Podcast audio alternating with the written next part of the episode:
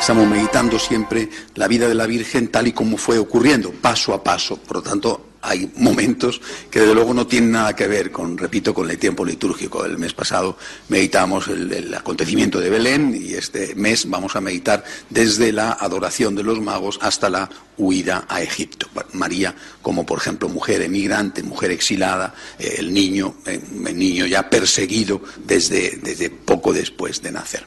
Eh, esto crea una cierta dificultad, de bueno, estamos ahora en la cuaresma, de sí, pero a este nivel hacemos un, poco de sistema, ¿no? de, fijarnos en la Virgen paso a paso para intentar desgranar lo más posible las muchísimas cosas que tenemos que aprender de ella. Em, eh, si el mes pasado me fijé en la humildad de María y seguramente recordaréis que la humildad de Jesús, cómo vive Jesús la humildad, una humildad activa él como Dios toma la iniciativa de humillarse, eh, la Virgen María lo vive desde otra perspectiva que es mucho más frecuente para nosotros, la de aceptar las humillaciones que te vienen dadas, aceptar aquellas cosas que tú no has buscado pero que la vida te da, planes rotos, enfermedades, problemas con los hijos, no conseguir los objetivos que uno se había trazado. Bueno, ese fue el tema de meditación del mes pasado. ¿eh? Os recuerdo que está siempre accesible en la página web de nuestra televisión, magnífica.tv Además, en este caso, ya uno, de, uno se ha tomado la molestia incluso de transcribir eh, el texto. Eh, y ahora vamos a fijarnos en esta otra etapa, continuación, eh, adoración de los reyes y huida a Egipto. Y si, si, tuviera que fijarme en esto, y digo una palabra, resumir en una palabra lo que esto significa, a mí me parece que sobre todo representa una actitud por parte de María de confianza y de abandono abandono en Dios. Y por eso quisiera en esta meditación hablar sobre la confianza, la, confianza ligada a la fe, la fe en su dimensión de confianza. ¿Por qué la confianza? Porque eh, podríamos hablar también de humildad, ¿no? en el sentido de que planes que no salen, eh, eh, cosas que te llegan de improviso, que tienes que aceptar. Pero creo que este, este arriba y abajo, sobre todo que representa esta etapa, arriba eh, de repente unos magos de Oriente que vienen eh, a ti, eh, humilde aldeana, a traerte oro, incienso y mirra. Oye, lo del oro es el oro, ¿no? No sé con lo otro qué haría la Santísima Virgen, pero el oro es el oro, en cualquier lugar y en cualquier época, ¿no? Bueno, lo que debió de ser aquello en Belén, aquello fue un, boom, o sea, con eso tuvieron las comadres de la aldea para hablar durante eh, generaciones, ¿no? Bueno, eh, eh, es una, una ¿no? y luego poco después, no sabemos si fue semanas después o meses después, ¿eh? tampoco lo sabía Herodes, por eso dice que mandó matar a los niños, de, que, dice de año y medio para atrás. Poco después, un abajo ¿eh? Eh, coge al niño, le dice el ángel a San José, y sal corriendo hacia Egipto porque Herodes le busca para matarle. Una arriba y abajo, que es la vida. La vida de cualquiera, mm, además de todos, ¿eh? Eh, pues tiene esos arribas y esos abajos. Hay momentos buenos, momentos en que las cosas salen bien, de todo tipo, eh, profesionalmente, familiarmente, estás en una situación espléndida de salud tal, y, momentos bajos en que las cosas van torcidas y no te sale nada a derechas. ¿no? Bueno, es cierto también, hay que decirlo, que hay personas a las cuales les salen las cosas bien con más frecuencia que a otras, a lo mejor incluso sin mérito propio, ¿eh? y otras que, que han tenido la vida, de cara, ¿no? Y que no, no, tienen tanta suerte y que las cosas les salen mal y que tienen muchísimas dificultades para, para avanzar en, en, su vida. Bueno, en cualquier caso, en la vida de la mayoría de nosotros hay momentos buenos, momentos malos. ¿no? Si nosotros aprendiéramos, y me gustaría daros hoy algunas claves, ¿verdad? Si nosotros aprendiéramos a, eh, navegar por estos altibajos de la vida, por estas olas, ¿eh? arriba, abajo, arriba, abajo, a mantener, a ser capaces de mantener una estabilidad. ¿eh? Esto nos, nos, haría muchísimo bien, sería muy útil para nosotros. Y yo, cuando veo, pienso en María, Pienso en una persona que, mm, mm, por supuesto, tendría sus días mejores y sus días peores, porque era un ser humano, ¿verdad? Pero pienso en una persona que era capaz de, ser estable, mm, de no tener eh, picos de sierra, de euforia y depresiones profundas donde no había quien se le acercara, sino que vivía una estabilidad. ¿Y cuál era el secreto de esa estabilidad? No, no que no le afectaran las cosas tipo Buda ¿eh? Eh, si, nada, si no amas a nadie, no sufres. ¿no? Eh, apaga en tu corazón todo afecto y así nada te hará sufrir. Es decir, la única forma de que tus hijos no te hagan sufrir es que no tenga hijos. Hombre, pues claro, eso es una fórmula, repito, la fórmula budista, pero no es nuestra fórmula. ¿no? Bueno, el, cristianismo, al contrario, habla del amor y no de la, la retirada del mundo para que nada te haga sufrir. En cambio, María su secreto y su fórmula estaba precisamente en la confianza y en el abandono. Por eso me gustaría, en esta meditación de esta tarde, poder fijarnos en María como ejemplo de confianza, de abandono, para que después cada uno, naturalmente, lo intente aplicar a su vida, a su aquí y ahora, que, a lo mejor el aquí y ahora eh, no es tan necesario aplicarlo porque estás ahí arriba, ¿verdad? Pero el, mañana puede ser eh, estar a medio camino de la cresta o abajo del todo, en el fondo de la ola. ¿eh? Bueno, por eso creo que hay que empezar por hablar de la relación entre fe y confianza. Después hablaré sobre la relación entre la fe y el agradecimiento. por fe, lo normal es que entendamos que eh, fe consiste en aceptar una serie de verdades, lo que llamamos verdades de fe, eh, una serie de principios teóricos, doctrinales eh, o también morales. yo tengo que creer esto, los dogmas de fe, y tengo que intentar practicar esto.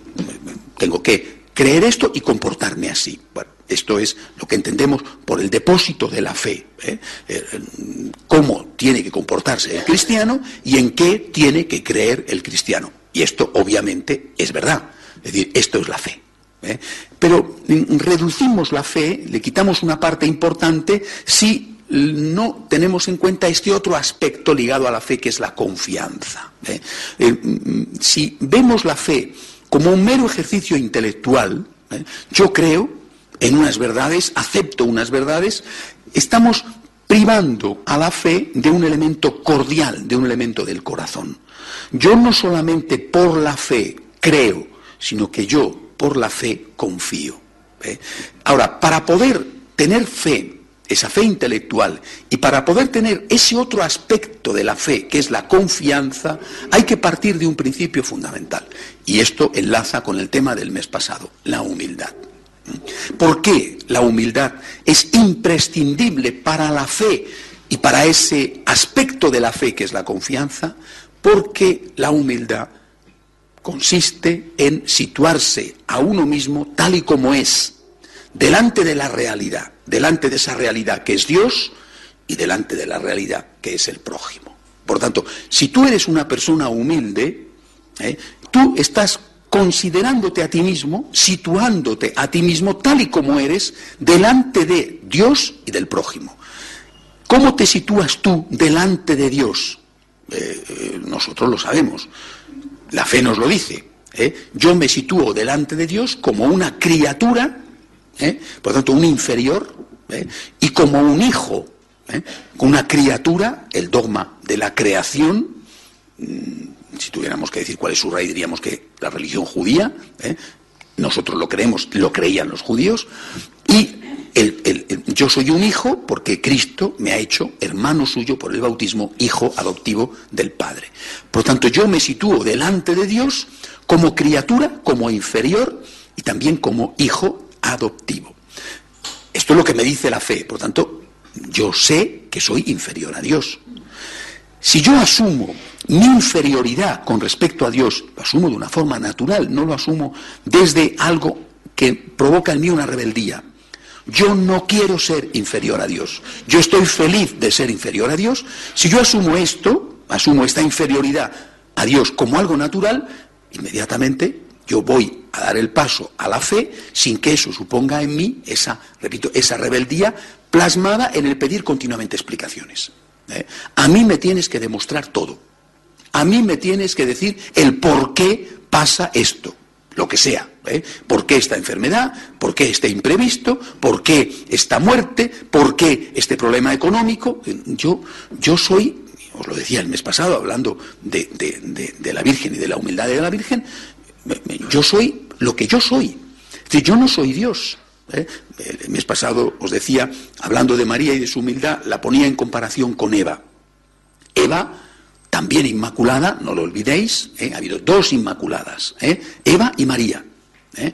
Eva, inmaculada en el sentido de que ella fue creada sin el pecado original, por tanto no tenía pecado, hasta que no lo cometió. ¿eh? Después ella cometió el pecado, pero hasta cometerlo no lo tenía. ¿eh? Ella perdió ese carácter de inmaculada porque quiso ser diosa. Si tomáis del fruto del árbol de la ciencia del bien y del mal, seréis como dioses. Decidir por uno mismo qué es bueno y qué es malo, relativismo, es la tentación de que eso te hace Dios, te endiosa. Vivimos en un mundo de hombres y mujeres endiosados, ensoberbecidos. Eva pierde el paraíso, pierde su carácter inmaculado porque siendo mujer quiere ser diosa. En cambio María, la otra inmaculada, la segunda inmaculada, cuando eh, el ángel, otro ángel, un ángel tienta otro ángel, en este caso San Gabriel, no tienta, pero sí se presenta a María. ¿eh? El primer ángel fue Satanás, ángel caído, pero ángel, el otro ángel, San Gabriel. Y María dice, yo no quiero ser diosa. Y dice de ella misma que es esclava. ¿eh? María, la Inmaculada verdaderamente, ¿eh? la que se mantuvo como Inmaculada, está feliz siendo mujer. Y se ve a sí misma como la esclava del Señor. ¿eh?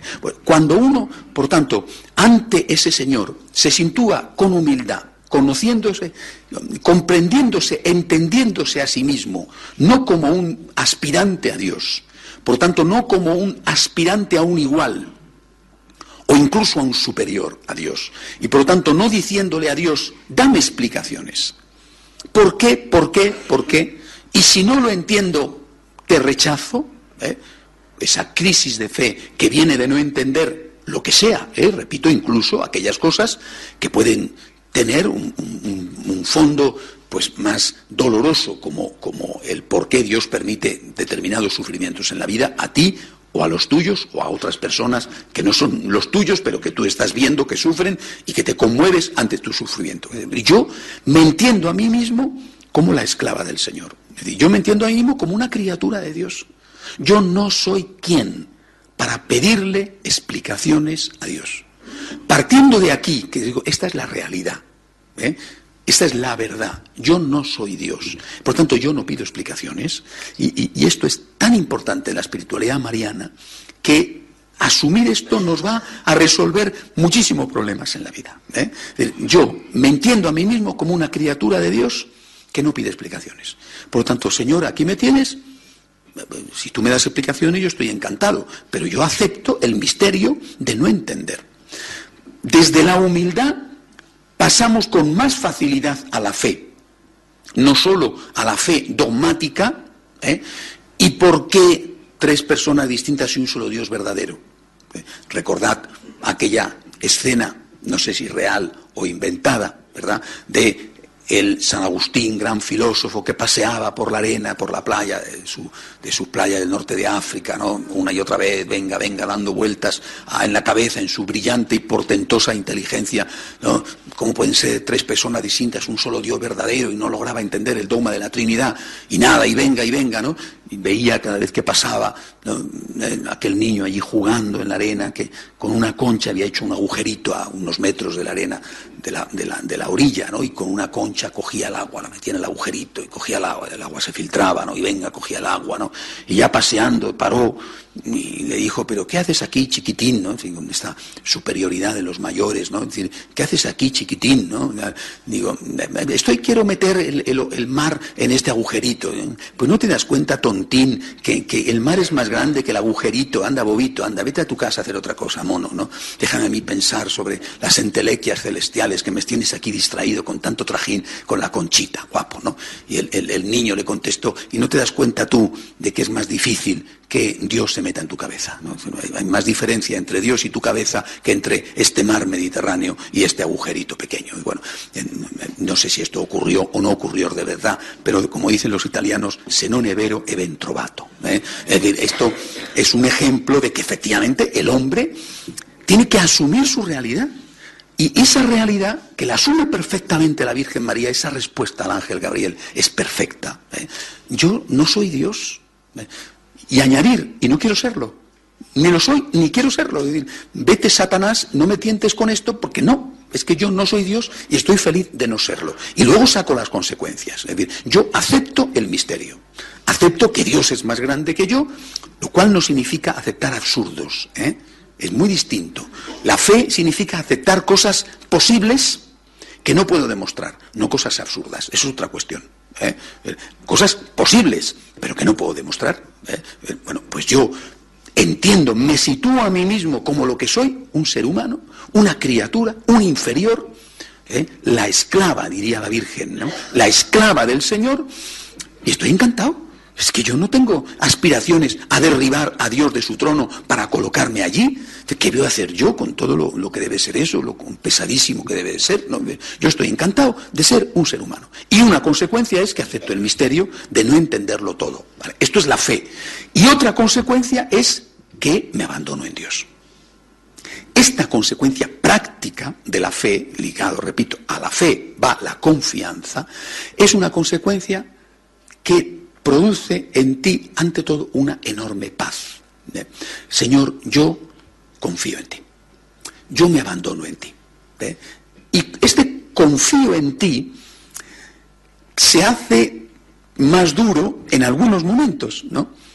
Porque no siempre es igual de fácil. De hecho, hay momentos en que es extraordinariamente difícil. ¿Eh? Si, nos fijamos en María, pues, eh, hombre, eh, fijémonos en esta etapa ¿no? que estamos meditando. Pues debía de ser fácil, ¿no? Cuando aparecen los magos allí con, con la parafernalia de los camellos, en fin, tal y como los representamos hoy en día en los belenes, ¿no? Bueno, todo el, montaje, bueno, fantástico en aquella aldea pequeñaja, ¿no? Bueno, bueno, fiarme de Dios cuando las cosas me van bien, pues no tiene mucho mérito, lo creo que lo hacemos todos, ¿no? Eh, vamos, nadie, no conozca a nadie que entre en crisis de fe porque le ha tocado la lotería. ¿eh? Y dice, ¿por qué a mí? No hay derecho, esto es injusto, me ha tocado la lotería, esto no hay derecho, ya no voy a volver nunca más a la iglesia. Bueno, después dejan de ir a la iglesia, pero por otro motivo, no porque tengan crisis de fe. ¿Eh? Y después vemos a María cogiendo el petate y largándose a toda prisa en mitad de la noche con la angustia de que Pueden ir detrás de ellos a uña de caballo más rápidos que ellos que iban en un borriquillo los esbirros de Herodes. bueno, hay un arriba y abajo en la vida. Y cuando estás arriba, pues creer en la divina providencia y creer en que Dios te ama y creer en que Dios cuida de ti y de los tuyos y del mundo mundial, pues esto es relativamente fácil, ¿no? repito esto, de hecho nadie entra en crisis de fe cuando le va bien. ¿Eh? Entran en crisis de práctica y después terminan por terminar, acaban por terminar con crisis de fe. En cambio, cuando viene el momento de estar abajo, entonces yo, Señor, no entiendo. Pero esto es lo normal. Creo que esto es lo que nosotros deberíamos asumir y poner en práctica. No entender del todo a Dios, no digo no entender nada a Dios, ¿eh?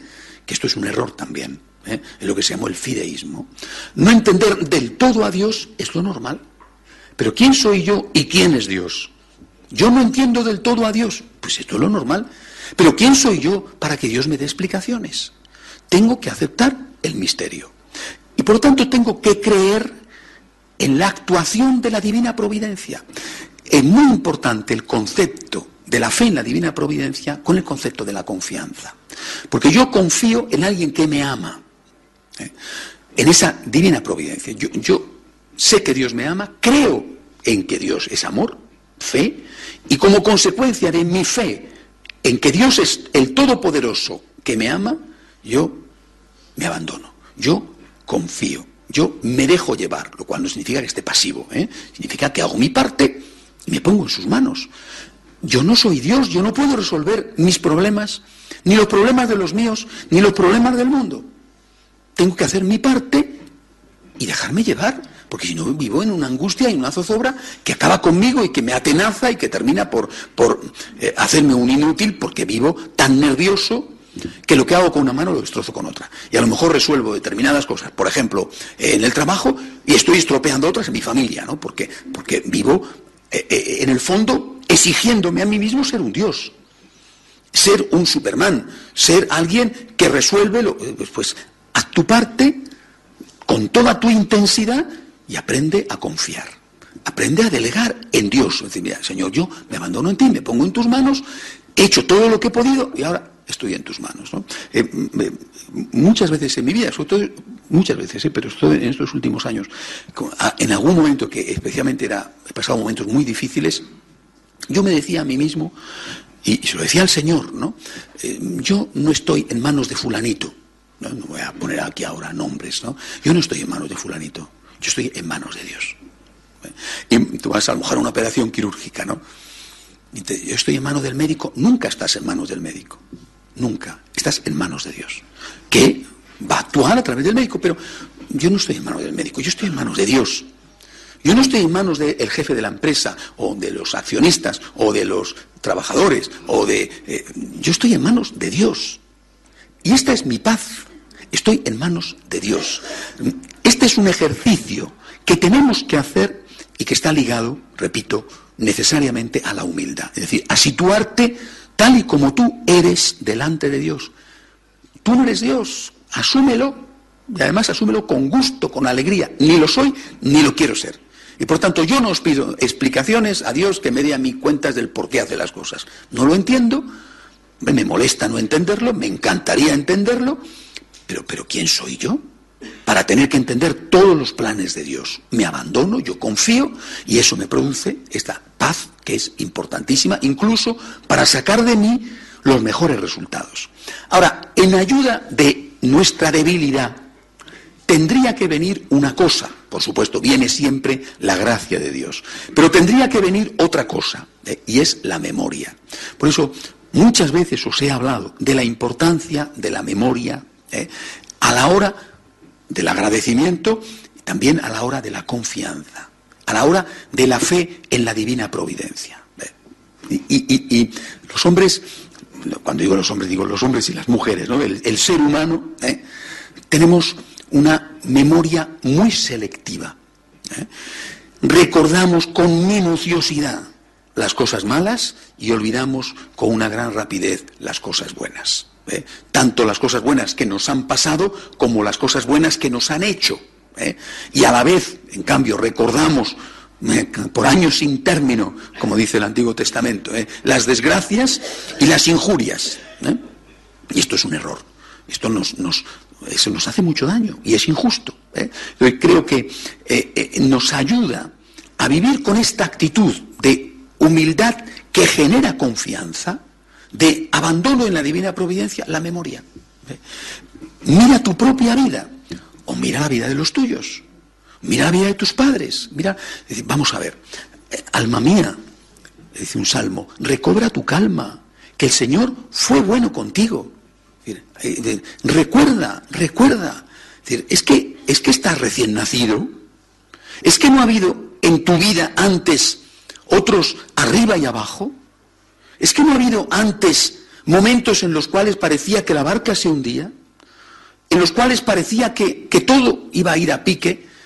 Y sin embargo, después has comprobado que cuando te has mantenido firme, sin ponerte nervioso, unido al Señor, aquello que parecía una gran desgracia ha sido una gran bendición?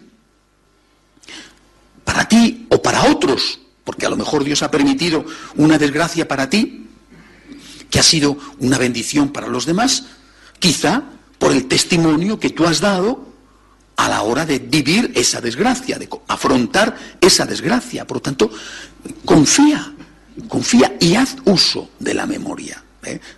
Hace unas semanas eh, en la humilía os decía, en la humilía un domingo, os decía que los hombres nos preguntamos de hecho más los hombres que las mujeres, nos preguntamos habitualmente ante cualquier cosa que supone dolor, no ante cualquier cosa, sino ante cualquier cosa que supone dolor, el por qué. Es lógico preguntarnos el por qué, es bueno preguntarnos el por qué, porque eso puede evitar que determinadas cosas se repitan. Pero hasta un punto, ¿no? Porque, insisto, no somos dioses. En cambio, prácticamente nunca nos preguntamos el para qué. ¿eh? ¿Y para qué estará Dios permitiendo esto? No por qué, sino para qué estará Dios permitiendo esto. Y recuerdo ese día en la humilía hablaba de una familia a la que he ido a ver algunas veces, donde el esposo está con el ELA, que es esta enfermedad terrible que va dejando progresivamente paralítico a la persona, y donde yo le decía al esposo, a la esposa y a los hijos, es decir, aquí se está produciendo algo terrible y a la vez maravilloso, que es cómo este hombre está afrontando esta enfermedad.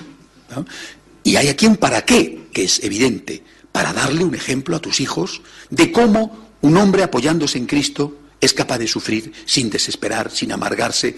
Si tú vives amargado, enfadado con todos, no aceptando los inconvenientes de la vida, eso es un gran inconveniente. A veces hay personas que cogen unos berrinches, oye, por nimiedades. ¿eh? Pues, ¿qué ejemplo le vas a dejar a tus hijos? El ejemplo de una persona que, que, delante de los problemas se viene abajo, eh, se rebota, eh, y es que si te enfadas, si estás que no hay quien te aguante, es que te vas a curar. ¿Es que te vas a mejorar? ¿Es que te va a volver la agilidad a tus miembros? Pues no, al contrario, vas a estar incluso peor porque, porque vas a estar amargado. Por lo tanto, eh, aprende a confiar y pregúntate el para qué. Porque a lo mejor ese, eso que sucede, Dios lo permite para que se produzcan unos frutos que sin eso no se habrían producido. Y no me refiero solo a la comunión de los santos, donde en esa gran bolsa común entran todos nuestros sufrimientos y quizás se producen resultados que tú nunca ves, sino a cosas que están accesibles a ti y que van a ver tus ojos si lo haces bien. a lo mejor tus hijos se convierten. ¿no? Esta semana venía un muchacho, un caso, un caso muy, muy especial, los padres son feligreses, no, no vienen a nuestros grupos en la parroquia, pero son feligreses, magníficos feligreses, magníficos. Y, tienen dos hijos, ya no son adolescentes, uno es joven, son los dos jóvenes, ¿no? Bueno, vinieron a la parroquia a la confirmación cuando eran adolescentes. Uno no quiso confirmarse, el otro sí, pero bueno, viven alejados de la iglesia. Bueno, entonces el, el muchacho mayor ha dejado embarazada a una chica. Bueno, pues las cosas que pasan, tipo de, el tipo de mundo que, bueno. Y la chica quiere abortar. Entonces viene el chico, eh, no sé, fue ayer o antes de ayer, padre, ¿puede usted ayudarme? Vamos a ver si puede usted hablar con mi novia, a ver si puede usted convencerla, porque ha ido al psicólogo y el psicólogo le ha dicho que lo mejor que puede hacer es matar al niño. ¿Por qué? Porque si no le va a dar calidad de vida, mejor muerto que que no tenga calidad de vida. Vamos a ver, ¿no? tenemos red madre, pero ven, ven conmigo, ¿no? Tal, he hablado primero con el chico, luego ha venido el chico con la novia. Bueno, en esta desgracia, este muchacho ha hecho una maduración, de, desgracia en el sentido de que efectivamente ese, niño no era el mejor. Es decir, que nacer un niño en esas condiciones no es lo mejor, lo mejor que un niño es que nazca en una familia donde, bueno, bueno pero al fin nacer, la vida siempre es un don, ¿verdad? Bueno, eh, eh, este chico ha hecho una maduración. Y, y hablando con él a solas, por ejemplo, me hablaba de sus padres, porque cómo le han tratado sus padres, cómo le han apoyado, cómo le han comprendido, sin decirle lo que has hecho está bien, hijo mío, sino somos tus padres, estamos contigo, eh, vas a tener el niño, dile a la chica que lo tenga, te vamos a apoyar en todo lo que haga falta, si lo tenemos que criar nosotros lo criamos, no le han echado la bronca, le habrán dicho que eso está mal, pero el chico estaba tan admirado de sus padres, este mismo chico, eh, no hace mucho, no podía ver a sus padres. Y los padres han sufrido con esta criatura porque muchas veces he hablado con ellos sobre este chico. ¿eh? Y han sufrido con esta criatura el típico rebelde, de esos, ¿sabes?, que te vienen ganas de darles tortas desde la mañana hasta la noche y pedir a alguien que continúe también durante la noche, ¿no? Bueno, pues estos, ¿no? Es decir, y de repente esta catástrofe le ha hecho madurar. ¿Cómo hablaba de sus padres el muchacho? Me he dado cuenta de lo grande que son mis padres, de, la suerte que tengo con ellos. Bueno, más vale tarde que nunca, ¿no? Os cuento esto porque muchas veces las desgracias son la puerta de los bienes y eso forma parte de nuestra experiencia. ¿eh? Creo que de la de todos, ¿no? Por eso es muy importante el ejercicio de la memoria. ¿eh? La fe, la humildad nos lleva a la fe. La fe nos lleva a la confianza, a la confianza en la divina providencia. Señor, yo me abandono en ti. ¿eh? No entiendo, pero eso es lo normal y no te pido explicaciones. Te pido ayuda y te pido fuerzas. ¿eh? No te pido explicaciones, sino fuerzas. Fuerza para llevar esta situación. ¿eh? Y a continuación, hacerme esta pregunta. No solo el por qué, que ya la he zanjado con la humildad, sino el para qué. Recuerdo, hecho mano de la memoria. En mi vida ha habido otros momentos. Y cuando he vivido esos momentos desde esta fe humilde, ¿eh? esto ha sido un don, ha sido una riqueza. ¿Cómo nos puede cambiar el sufrimiento?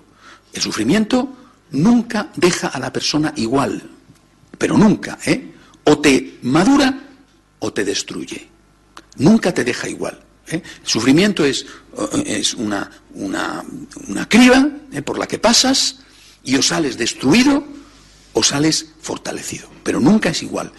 Pero cuando lo has vivido con esta actitud de confianza en Dios, de fe en la divina providencia, no entiendo, pero lo acepto y ayúdame, ¿eh?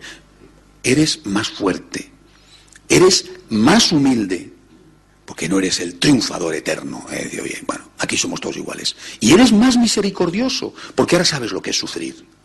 ¿eh? mira, será tu problema distinto del del otro, bueno, a ti te parecerá que el tuyo es lo más de lo más, porque eso seguramente le pasa a todos, o nos pasa a todos, pero sabes lo que es sufrir.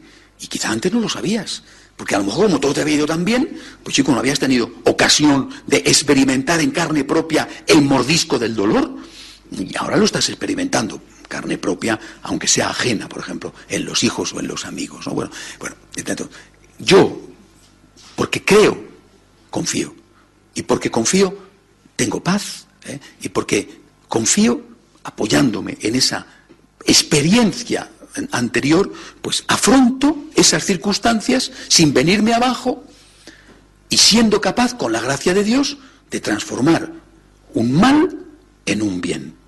¿Eh? Y no olvidéis nunca eh, que si tú te rebotas, si tú te rebotas no es que se va a, solucionar el problema, es que es peor. Es decir, si tú escupes al cielo, pues el jupitajo te cae en la cara. Porque lo que sube, baja. Por tanto, tú escupes al cielo enfadado, te cae en la cara. ¿Es que va a resucitar tu hijo porque tú estés enfadado?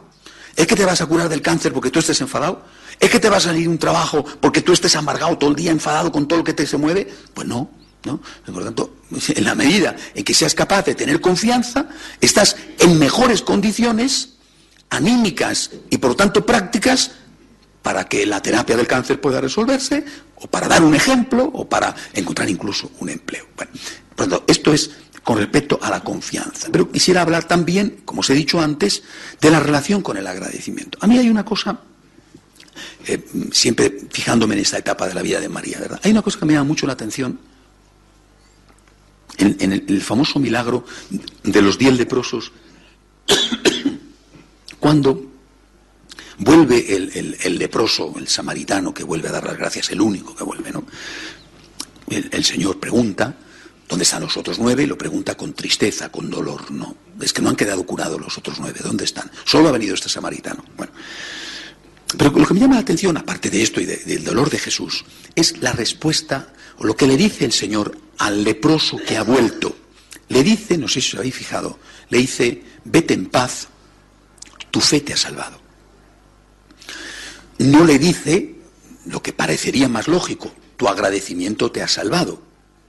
Y dice, tu fe te ha salvado. Eh, eh, si es agradecimiento, ¿por qué habla de fe? Y por otro lado, si ya está curado, ¿por qué dice salvado? ¿Es que a los demás, por no haber sido agradecidos, les volvió la lepra? Seguramente no. ¿eh? Muchas veces he meditado sobre esta respuesta de Jesús que me parece un poco enigmática a la luz de, una mera lectura de los textos. Después he ido comprendiendo que un aspecto de la humildad que produce, que conduce a la fe, ¿eh?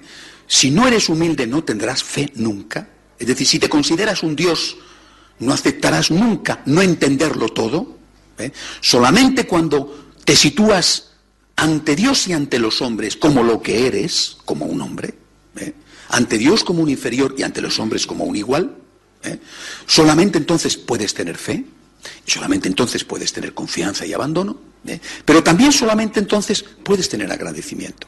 Es decir, aquel que pide, que pide, agradece, o por lo menos debería de agradecer, porque nueve no agradecieron. Aquel que exige no agradece. ¿eh? Los favores se piden, los derechos se exigen. ¿eh? Entonces, quizá porque nosotros no tenemos humildad, no agradecemos. O sea, que en realidad, al no tener humildad, no estamos pidiendo, aunque nuestra formulación verbal sea de petición. Señor, te pido por que me resuelva este problema. Señor, te pido por que mi hijo encuentre un empleo. Señor, te pido por que haya paz en Libia. Señor, te pido por... Vale. Es una formulación de petición. Pero el fondo, aunque tú no seas consciente, puede ser un fondo de exigencia. ¿eh? Mientras que si de verdad es una petición, eso debería de traducirse en agradecimiento. ¿eh? Yo estoy pidiendo favores, no estoy exigiendo derechos. Los derechos se exigen y no se agradecen, y se agradecen en mera cortesía. Eh, yo me acuerdo perfectamente cuando trabajaba en el periódico, cobraba mi sueldo todos los meses por banco, eh, por transferencia, tenía que ir a firmar, el recibí, y yo no iba a continuación al presidente de prensa española a decir, gracias, gracias, me ha pagado usted. Él tampoco venía a mí todos los días a decirme, gracias, gracias, has venido a trabajar. Pues, pues no, yo, yo, no tenía nada que agradecerle a él ni él a mí. ¿no? Era un contrato por el cual yo prestaba mi trabajo y él me daba un dinero. Pues es lo normal, ¿no? Bueno, es decir, ahora, los favores sí, los favores se piden, no se exigen. Y nosotros, como no somos humildes, exigimos los favores. Es decir, tratamos a Dios no como, ni siquiera como a un igual, sino como a un inferior. Y por eso no le agradecemos.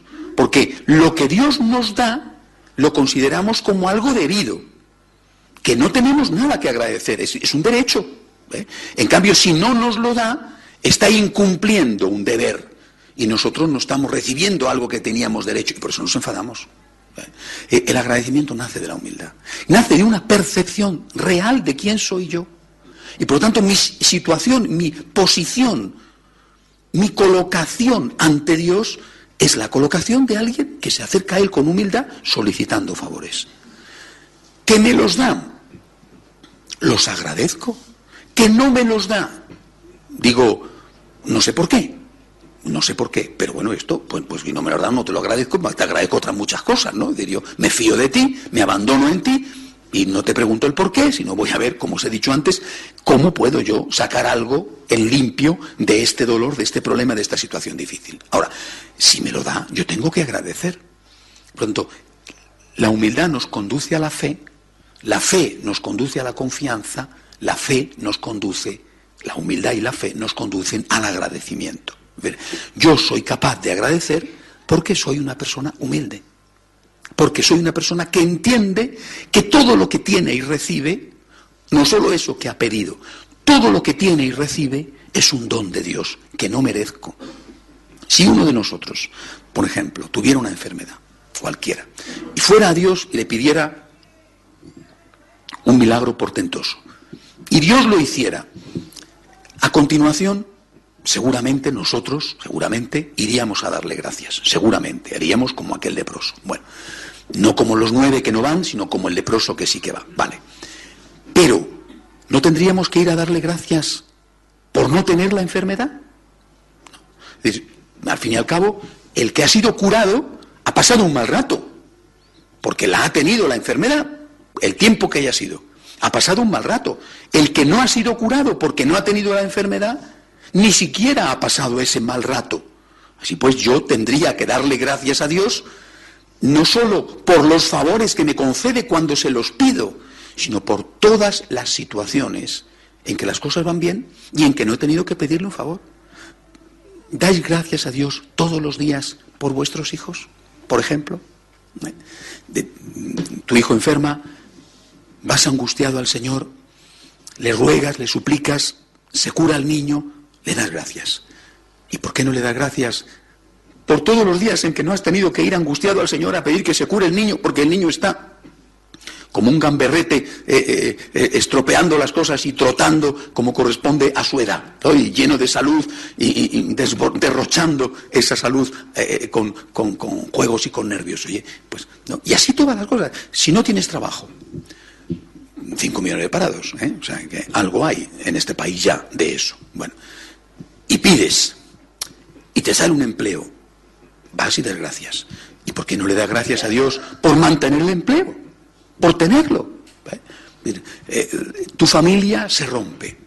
Y tú pides, suplicas, Señor, por favor, ayúdame, mira, yo voy a cambiar, también ayúdame a que mi esposa o mi marido me dé una nueva oportunidad, tal. Se produce el milagro, que ese es un milagro dificilísimo, y bueno, se produce el milagro, ¿vale? Y aquello se recompone, ¿vale? ¿Y por qué no le das gracias a Dios? Porque tu familia todavía está unida. ¿eh? a pesar de tus defectos y de tu carácter y de eh, o del defectos y carácter del otro o de los defectos y carácter de los dos. Es decir, eh, cuando una persona vive la vida desde esta perspectiva de la humildad, continuamente tiene una actitud de acción de gracias. No solo cuando has pedido con humildad, no has exigido, sino has pedido y te han dado, sino también cuando eres consciente de que tienes infinidad de cosas, tantas que precisamente si no te das cuenta de que las tienes es porque las has tenido siempre y nunca las has echado, las has echado en falta. ¿eh? Por lo tanto, es la humildad la que a través de la fe nos conduce al agradecimiento. Ahora, siguiendo con esta frase de Jesús, con esta respuesta de Jesús al, al ex leproso agradecido, el Señor no solamente le dice tu fe cuando hablaba del agradecimiento, sino que dice tu fe te ha salvado. ¿Qué quiere decir? Con esto de te ha salvado. ¿De qué le ha salvado la fe? ¿O de qué le ha salvado el agradecimiento? Repito, ¿es que acaso a los otros nueve, por no ser agradecidos, les volvió la lepra? No lo creo. Es que yo creo que hay una lepra peor, que es la de la ingratitud. ¿eh? O sea, una persona ingrata es una persona leprosa en el sentido moral, porque la lepra es una enfermedad terrible, pero las personas que la tienen no tienen la culpa. La ingratitud es una enfermedad del alma y las personas que la tienen, por lo menos a veces sí que tienen la culpa. Yo no entro a juzgar ya todos los casos, pero a veces sí que tienen la culpa, porque hay que ver que con todo lo que tiene ser ingrato, ¿eh? con todo lo que Dios te ha dado y ha hecho por ti ser ingrato, bueno, eh, eh, entonces cuando el Señor le dice tu fe, y está refiriéndose al agradecimiento, el agradecimiento, por lo tanto, como ingrediente de la fe, lo mismo que la confianza es un ingrediente de la fe. Tu fe te ha salvado. Está diciéndonos que el agradecimiento nos salva. Nos salva en el sentido de que nos quita esa enfermedad terrible que es la ingratitud que te hace estar continuamente quejándote. La ingratitud te hace sentirte permanentemente una víctima. Todo va mal. ¿eh? Todo va mal. Siempre te van mal las cosas. Siempre muy desgraciado. Hay cualquier cosa, que puede ser una cosa pequeña o grande, para ti es una catástrofe. Los demás son malísimos siempre. Es, una persona, eh, cuando, uno cuando uno tiene que vivir con una persona así, yo supongo que más de uno conoce a estas personas, os aseguro que es un verdadero calvario. ¿eh? Convivir con una persona que solo ve lo malo de la vida y que se queja de todo y que es una cosa horrorosa horrorosa, porque de verdad es para salir huyendo, porque es realmente muy duro convivir con una persona que solo sabe quejarse y quejarse y quejarse y que pase lo que pase, todo va mal, todo va mal, todo va mal y que no es capaz de decir, eh, bueno, pues al fin esto habrá ocurrido por algo, pues no tiene importancia, pues, pues se le habrá pasado, no, todo va mal, ay, qué mal, ay, qué mal, una cosa realmente horrorosa. ¿eh? Pero si convivir con una persona así es una auténtica desgracia, quien padece más es la propia persona. Porque la persona sufre mucho. Y, sufre y piensa que la culpa es de los demás, del mundo mundial y de Dios y de todo lo que se mueve. Bueno, pero sufre. ¿eh? Sufre mucho. Una persona ingrata es una persona que vive quejándose permanentemente, es una persona realmente muy desgraciada. ¿eh? Por tanto, el agradecimiento te salva. El agradecimiento te permite ser feliz. ¿eh? Y desde la otra perspectiva de la salvación, el agradecimiento te va a abrir a la vida eterna. te va a abrir a la salvación de aquí, ayudándote a disfrutar de la vida. Oye, pues claro que sí, que en mi vida hay cosas que van mal, pero también hay muchas cosas que van bien.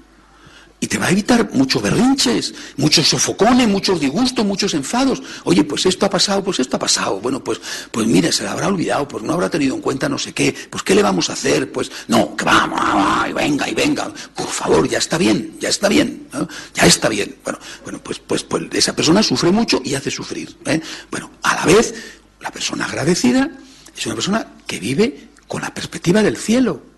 ¿eh? Claro que ese es un tema que hay que dejar a Dios. ¿Verdad? Repito, hay que dejarlo a Dios porque solo Dios es juez, ¿no? De cuánto es culpable de su ingratitud el ingrato, no lo sabemos, ¿no? Eso hay que dejárselo a Dios.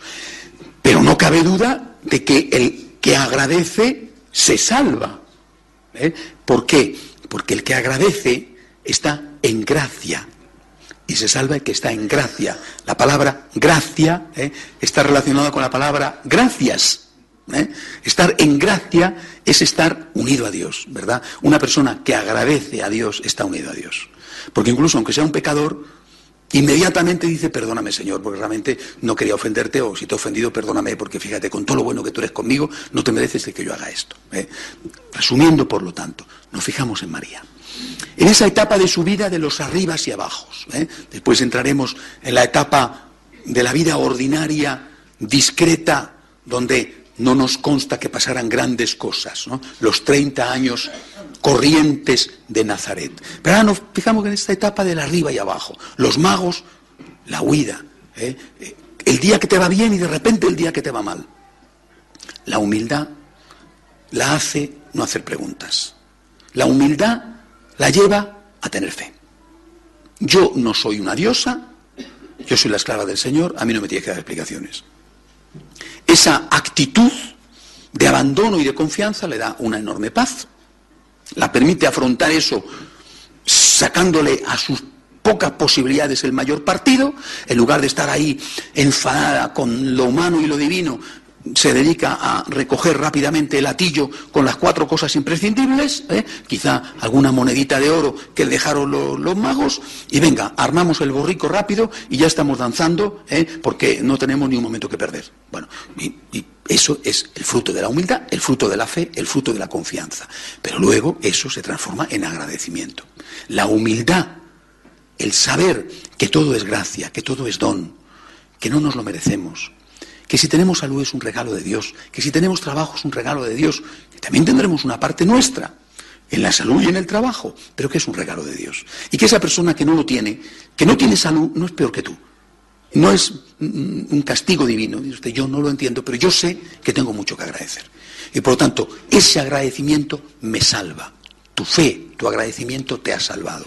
Me salva porque me hace feliz, porque me ayuda a ver las muchas cosas buenas que van bien en mi vida y a no estar continuamente fijándome en lo malo. Porque cuando una persona es agradecida, la gente está muy a gusto con ella, la quieren más. En cambio, cuando una persona es una gruñona, porque esa persona, todo el mundo la huye, porque todo el mundo dice, vaya carácter, ¿no? qué personaje, ¿no? todo el mundo se marcha de su lado y de ver si la pierdo de vista, ¿no? no sabe más que quejarse. Bueno, pues esa persona resulta más agradable, tiene más amigos, es más feliz. Y luego nos abre, repito, las puertas del cielo. Hacemos un momento de oración en silencio.